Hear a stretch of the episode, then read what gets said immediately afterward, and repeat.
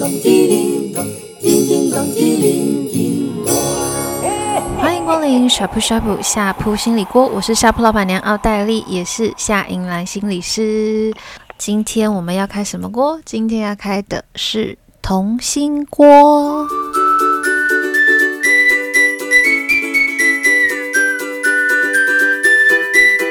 今天童心锅我们要聊的主题是拒学。在我小的时候，拒学这个词好像还没有那么常见。那大家知道拒学是什么吗？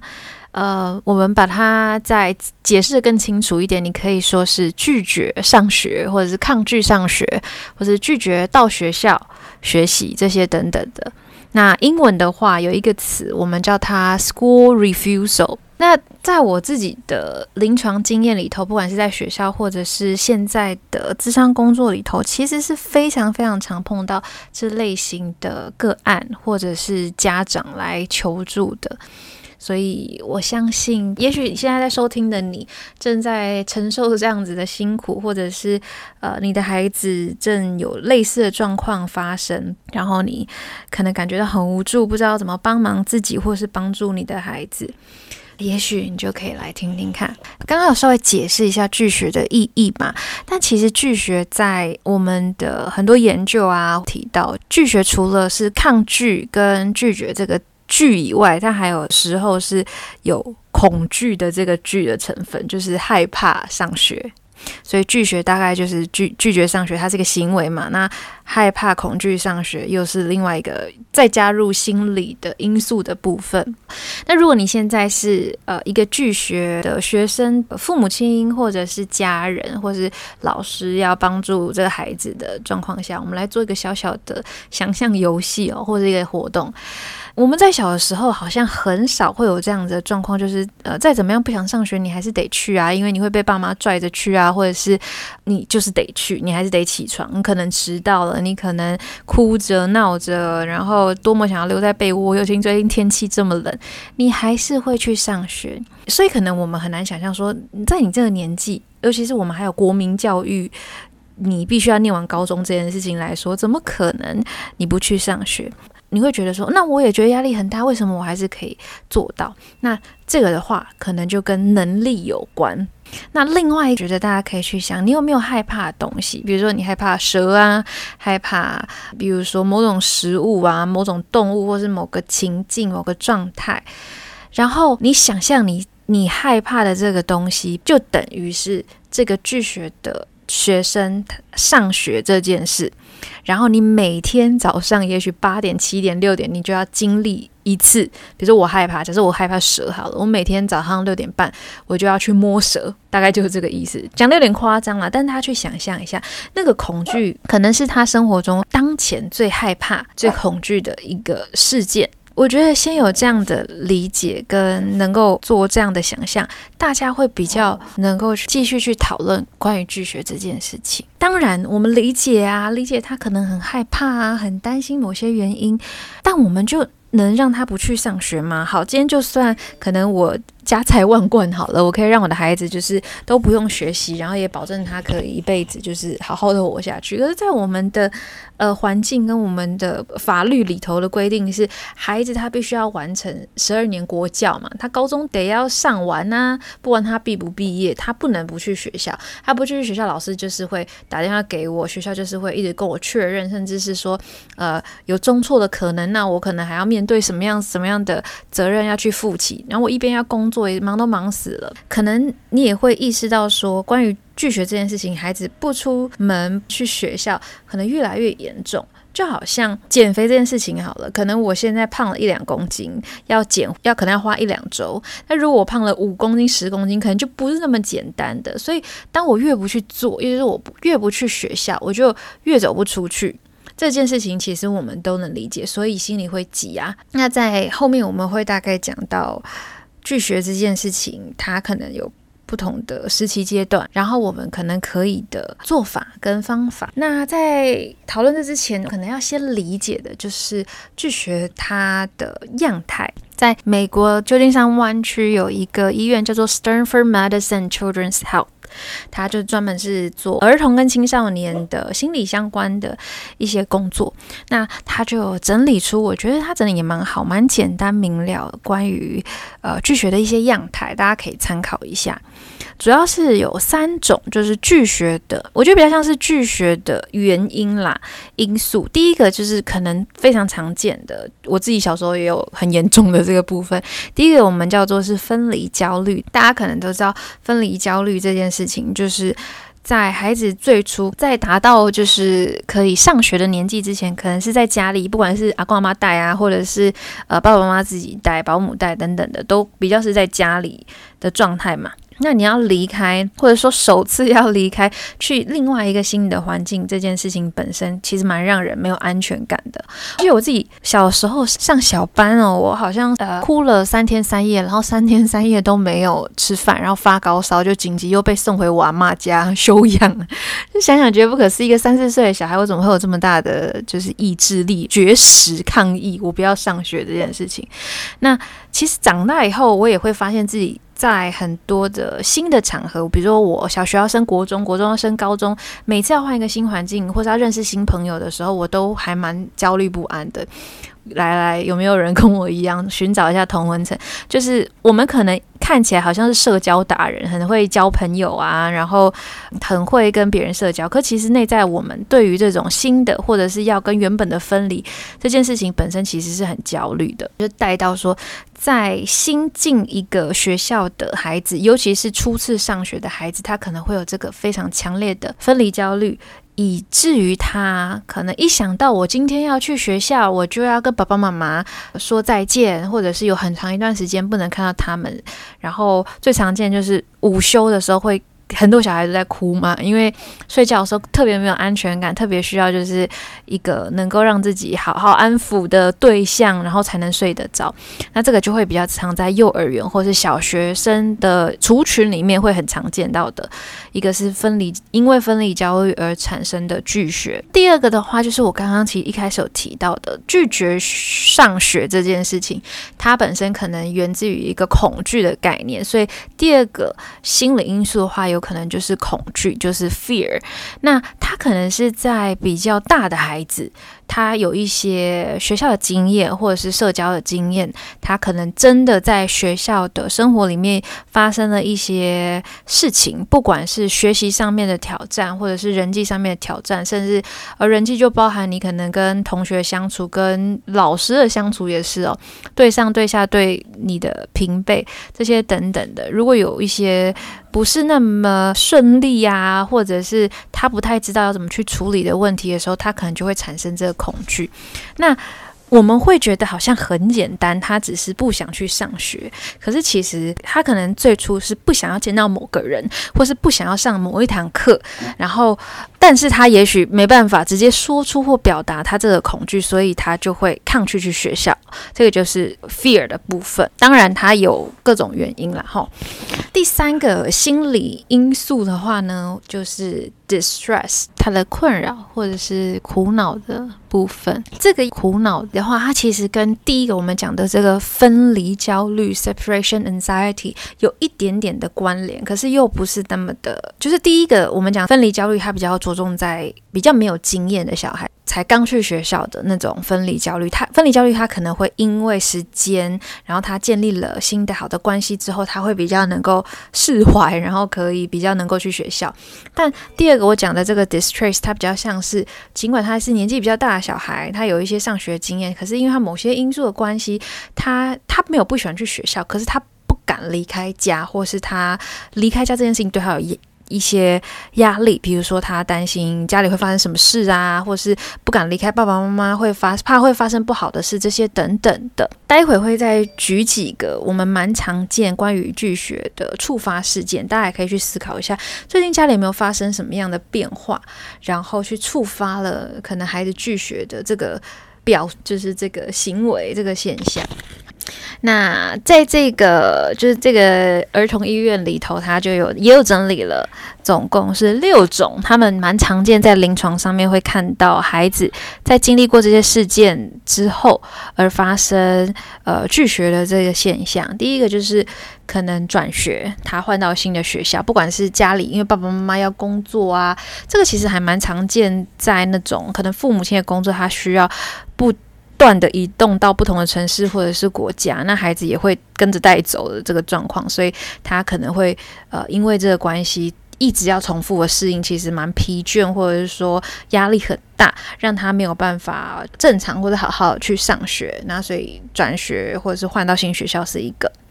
那第二个还蛮常见的，就是搬家。好，那可能搬家，但是还是在同一个学校里头上学。那可是家里的移动，其实有一点像是前面的转学，就是对于他来说，一个很长时间需要待着的地方，他有了很大的改变转动。那包含他可能在过程中他很疲惫啊，搬家可能要帮很多忙啊，心力什么的可能会被消耗，还有他需要适应，其实比较多都是跟适应力有关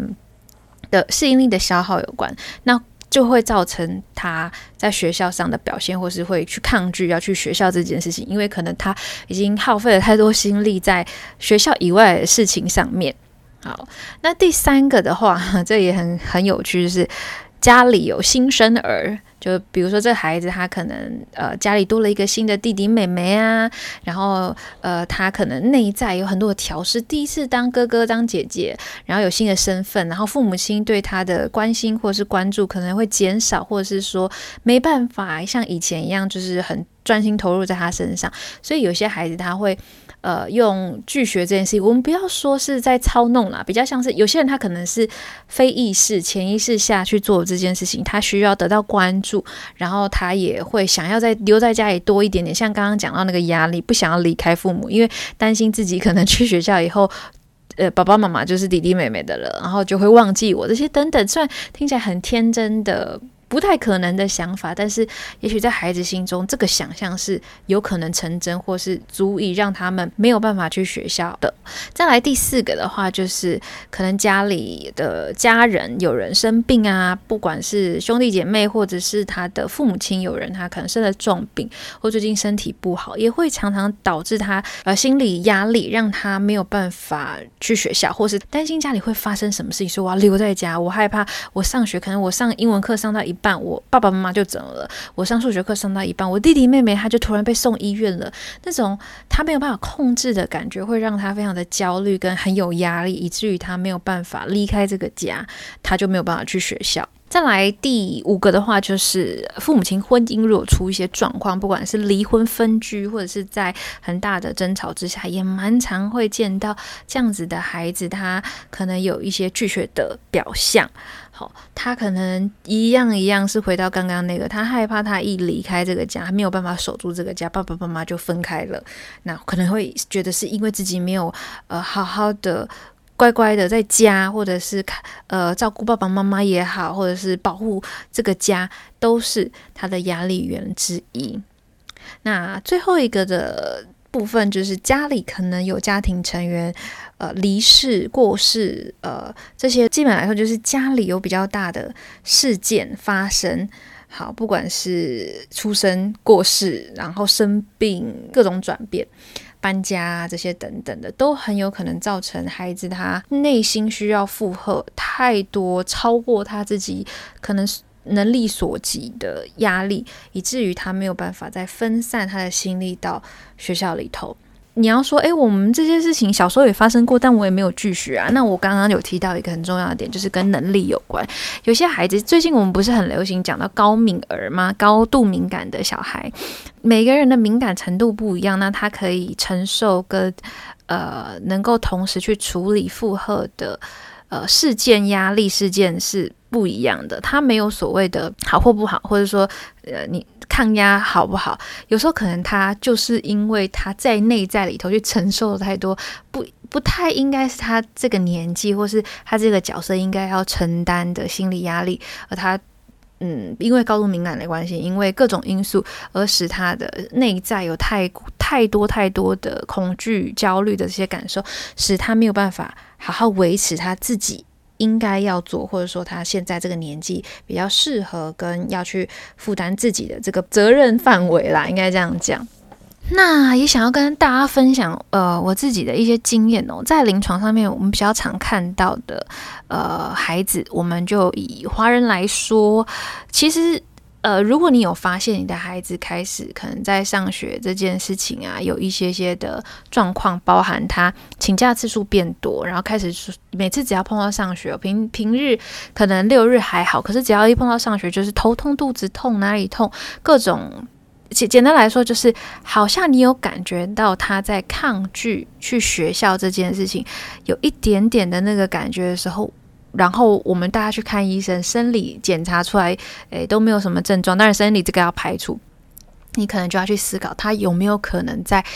去学好，那嗯，及早发现，及早治疗了。我们不说它是个病，可是确实就像是不管是癌症或是生病，都会有一个病程嘛。在越早的时候发现，你能做的事情是越多，跟他要康复，或者是说要回到他原本的样子的这个几率。也是越高的。要跟大家分享的几个，就是在临床经验里头，我们常见的，我们通常都会想要找到他到底拒绝原因是什么嘛？那很简单，你可以把它分成两个部分。一般在可能高中生以下，大概比较常见的两个生活圈，两大生活圈就是学校跟家里。那刚刚我讲到还蛮多跟家里有关的，是不是有一些什么家里的变故啊，触发的事件？你可以去思考。那另外在学校的话，其实。大部分的孩子会面临到的比较大的压力有两个，一个是学业，那当然不用说了，在台湾，在我们的呃社会环境底下，其实呃在尤其是国中、高中学习这件事情，其实是蛮被重视的。那虽然我们说啊多元发展或什么，但其实没有孩子。不会觉得自己被比较，然后不会觉得对于未来他的升学成绩这些等等的是不重要的，所以学业的压力是一个。那第二个，我觉得可能是更多的拒学的孩子，他们面临到的关于社交的因素，不一定他们是人缘不好的孩子，但如果他本来就是比较没有交到。朋友，或者是说甚至有霸凌啊这些状况的话，当然就是跟老师去做处理，这可能会更明显、显而易见。可是反而我常常听到的孩子跟父母亲觉得最难的就是，这孩子成绩普普通通，或者说也还不错，然后也有朋友、同学也都还蛮喜欢他，没有欺负他，可他就是不去学校，这难不难？就是你找不到原因，他自己也不晓得为什么，他可能会告诉你去学校这件事情就是让他压力很大，他可能一想到他就身体不舒服，心跳得很快，感觉。到很焦虑，越靠近学校越是如此，然后越长的时间没有去学校，就越去不了学校。可是我问到的几乎十个有九个都跟我说一样的话，每一天他最后选择不去学校，在家里他还是继续焦虑着，他没有因此而觉得 yes 我成功了，我逃过一次了，这些等等，通常都是有更大的焦虑，然后就度过了那一天，然后隔天在想说我到底要不要去学校，每天早上都在问自己这个问题，这其实是一个还蛮可怕的一个经历哦。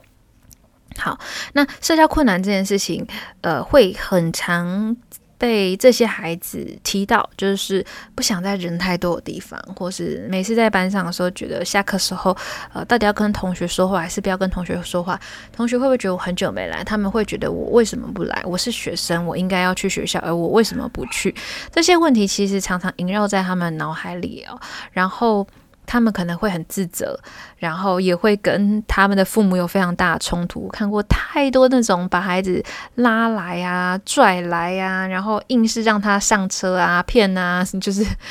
半骗半哄这种。其实大家都过得很辛苦，很辛苦。所以这也是为什么我一直提到，就是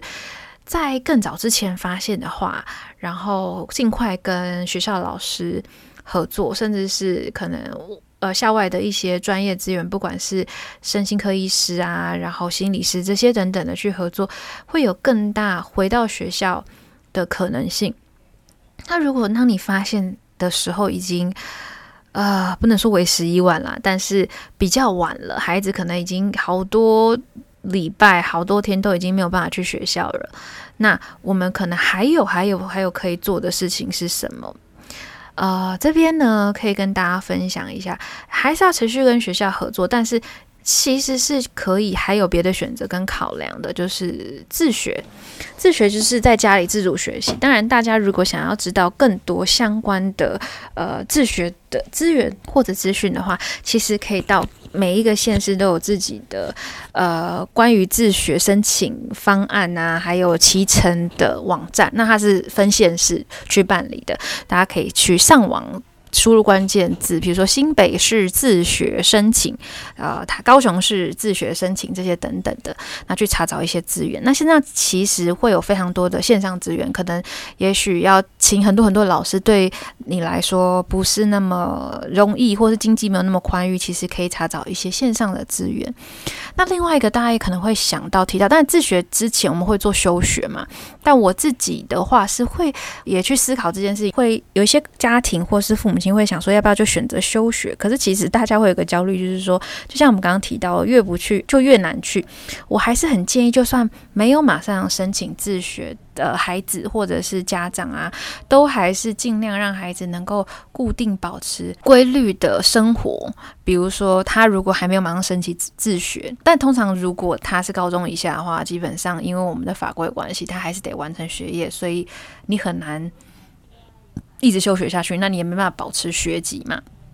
那这会有一些可能就是争议啦。那你可以做的就是，呃，可能固定去上某一些课，可能孩子喜欢画画或者喜欢跳舞，那固定给他安排一些课程，或者说他呃去看心理师，每一个礼拜或是一。不管一周几次去看身心科医师、呃心理师，让他固定能够出门这件事情，我觉得也是重要的。然后透过跟这些专业人士的谈话沟通，或者是说去拟定一些接下来的学习方案、策略这些等等的。一方面可以让家长能够稍微省心一些，一方面也会有一个第三方、第四方的资源帮助着你们，可以减少你们亲子间的冲突，然后去适时的调整当下